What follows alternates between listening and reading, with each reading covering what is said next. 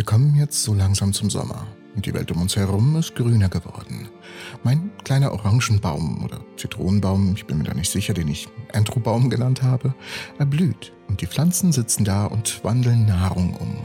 Wir wissen, dass dieser grundlegende Vorgang stattfindet, ein Vorgang, den wir als Photosynthese kennen.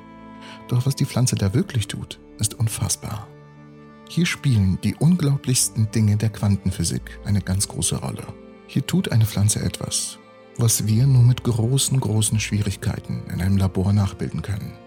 Und ja, vielleicht mag das für einige nicht allzu sehr überraschend sein, aber Pflanzen nutzen quantenmechanische Prozesse bei der Photosynthese. Um zu verstehen, wie Pflanzen dies tun, haben Wissenschaftler der Universität von Chicago kürzlich die Funktionsweise von Blättern auf molekularer Ebene nachgebildet. Sie waren von dem, was sie sahen, überwältigt. Es stellte sich heraus, dass sich Pflanzen wie ein seltsamer fünfter Materiezustand, ein Bose-Einstein-Kondensat verhalten. Noch seltsamer ist, dass die Kondensate typischerweise bei Temperaturen nahe dem absoluten Nullpunkt zu finden sind. Und die Tatsache, dass sie an einem ganz normalen Sommertag überall um uns herum bei Pflanzen passieren, ist, um es mit eigenen Worten zusammenzufassen, krass.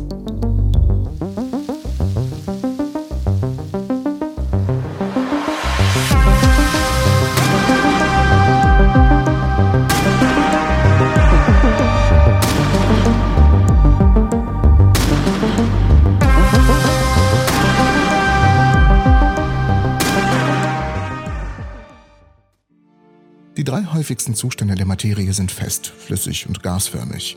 Wenn entweder Druck oder Wärme zu oder abgeführt wird, kann ein Material zwischen diesen Zuständen wechseln. Oft hört man auch, dass Plasma der vierte Zustand der Materie ist. In einem Plasma zerfallen die Atome in eine Suppe aus positiv geladenen Ionen und negativ geladenen Elektronen. Dies geschieht in der Regel, wenn ein Material überhitzt wird. Die Sonne zum Beispiel ist hauptsächlich ein großer Ball aus superheißem Plasma. Wenn Materie überhitzt werden kann, kann sie auch unterkühlt werden, wodurch Teilchen in sehr niedrige Energiezustände fallen. Um zu verstehen, was dann passiert, sind Kenntnisse der Teilchenphysik erforderlich. Es gibt zwei Haupttypen von Teilchen, Bosonen und Fermionen, die sich durch eine Eigenschaft unterscheiden, die Spin genannt wird. Eine seltsame, quantenmechanische Eigenschaft, die irgendwie mit dem Drehimpuls des Teilchens zusammenhängt. Bosonen sind Teilchen mit ganzzähligem Spin, 0, 1, 2 und so weiter, während Fermionen einen halbzähligen Spin haben. Diese Eigenschaft wird durch das Spin-Statistiktheorem beschrieben und bedeutet, dass beim Vertauschen von zwei Bosonen die gleiche Wellenfunktion erhalten bleibt. Bei Fermionen kann man das nicht tun. Okay, um das ein wenig einfacher auszudrücken, nimmt man sich die Zahlen und denkt an einen Sitz in einem Kino. Einen ganzen Spin könnte man nicht mit einem anderen ganzen Spin zusammen auf einen Platz setzen, da ist einfach nicht genug Platz. Aber einen halben Spin mit einem anderen halben Spin auf einem der Stühle zu platzieren, sollte kein Problem sein. In einem Bose-Einstein-Kondensat haben die Bosonen in einem Material eine so niedrige Energie, dass sie alle denselben Zustand einnehmen und wie ein einziges Teilchen wirken. Sie sitzen alle auf demselben Platz. Dadurch lassen sich Eigenschaften auf makroskopischer Ebene erkennen. Aber was hat das Ganze jetzt mit Pflanzen zu tun? Nun schauen wir uns einmal an, was in einem typischen Blatt während der Photosynthese passiert. Pflanzen brauchen drei Grundzutaten, um ihre eigene Nahrung herzustellen. Kohlendioxid, Wasser und Licht. Ein Pigment namens Chlorophyll absorbiert die Energie des Lichts mit roten und blauen Wellenlängen. Es reflektiert Licht anderer Wellenlängen, wodurch die Pflanze grün aussieht. Und auf molekularer Ebene werden die Dinge noch interessanter. Das absorbierte Licht regt einen Elektron in einem Chromophor an, dem Teilchen eines Moleküls, der für die Reflexion oder Observation des Lichts verantwortlich ist. Dadurch wird eine Reihe von Kettenreaktionen in Gang gesetzt, an deren Ende Zucker für die Pflanzen produziert wird. Mit Hilfe von Computermodellen untersuchten die Forscher der University of Chicago, was in grünen Schwefelbakterien, einer photosynthesischen Mikrobe, vor sich geht. Licht regt ein Elektron an. Das Elektron und der leere Raum, den es zurückgelassen hat, ein Loch, wirken nun zusammen als Boson. Dieses Elektron-Lochpaar wird Exciton genannt. Das Exciton reist, um Energie an einem anderen Ort zu liefern, wo Zucker für den Organismus erzeugt wird. Also, Chromophore können Energie in Form von Exzitonen an einem Reaktionszentrum weitergeben, wo die Energie genutzt werden kann, ähnlich wie eine Gruppe Menschen, die einen Ball zu einem Tor spielen. Okay, ich versuche das jetzt ein wenig simpler zusammenzufassen. Ich gehe ein bisschen schnell durch, aber gut aufpassen und genau zuhören. Also, stell dir vor, eine Pflanze ist wie eine gut ausgestattete Küche. In der Küche gibt es drei wesentliche Zutaten für das Backen eines Kuchens. Mehl, das entspricht dem Kohlendioxid, Wasser und Energie. Energie entspricht einem Ofen, ähnlich wie Licht. Das Mehl und Wasser sind überall verfügbar, aber der Ofen muss aufgewärmt werden, bevor man backen kann. In der Pflanze ist das Chlorophyll wie der Ofen, der Energie vom Licht aufnimmt, ähnlich wie ein Ofen die Hitze von der Gas- und Elektroquelle aufnimmt. Das Absorbieren der Energie von Licht ist vergleichbar mit dem Erhitzen des Ofens. Dabei wählt der Ofen, also das Chlorophyll, nur bestimmte Arten von Energie, also rote und blaue Wellenlängen des Lichts. Dies entspricht dem Ofen, der eine bestimmte Art von Hitze benötigt und andere ablehnt. Wenn die Energie von Licht absorbiert wird, wird ein Elektron angeregt. Das ist so, als ob die Hitze des Ofens eine chemische Reaktion im Teig startet, die den Kuchen dann wiederum aufgehen lässt. Das angeregte Elektron und das Loch, das es dann hinterlässt, sie bilden ein Paar, das Exciton. Ähnlich wie das Backpulver und die Feuchtigkeit im Teig, die zusammenarbeiten, um den Kuchen aufgehen zu lassen.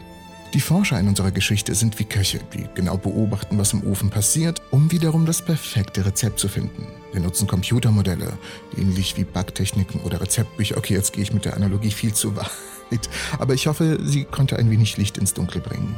Es ist ein durchaus komplexer Prozess, der da stattfindet. Also keine Sorge, wenn es auf den ersten Anhieb nicht zu durchschauen ist.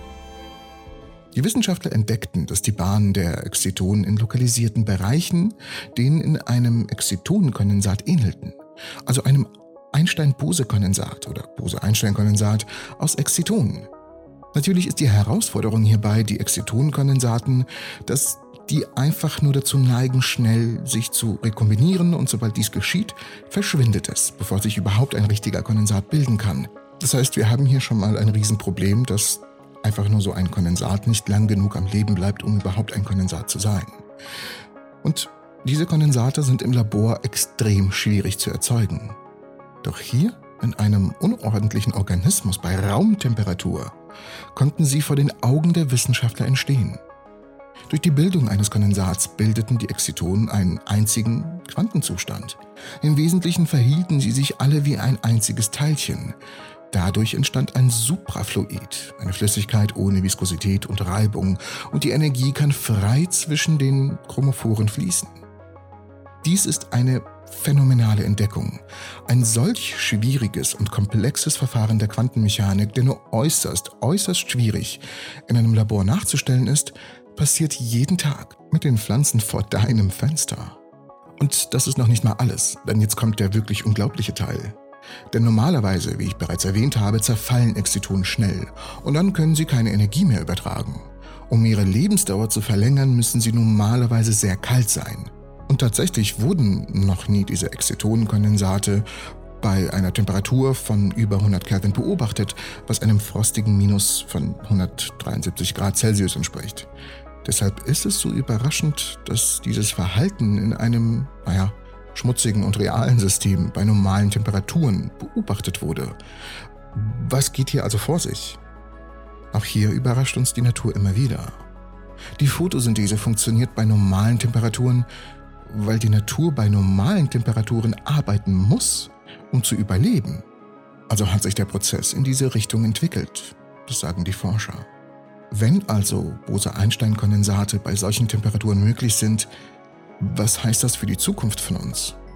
Es hat tatsächlich unfassbar viele praktische Anwendungen.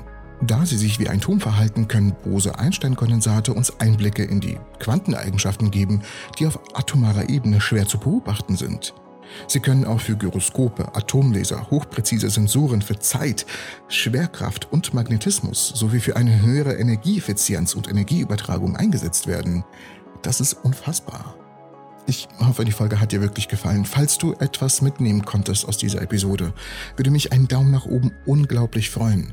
Denn es hilft dem YouTube-Algorithmus zu verstehen, dass das Video ganz okay ist, es ist cool und dann empfiehlt es an weitere Leute. Und ein Abo, falls du neu hier bist, würde mich auch sehr freuen. Falls ich es verdient habe mit dem Video. Ich bedanke mich fürs Zusehen. Und falls dir das noch nicht genug an bahnbrechenden Entdeckungen war, schau dir unbedingt die Episode an, in der es um die Frage geht, in was sich unser Universum wirklich ausdehnt.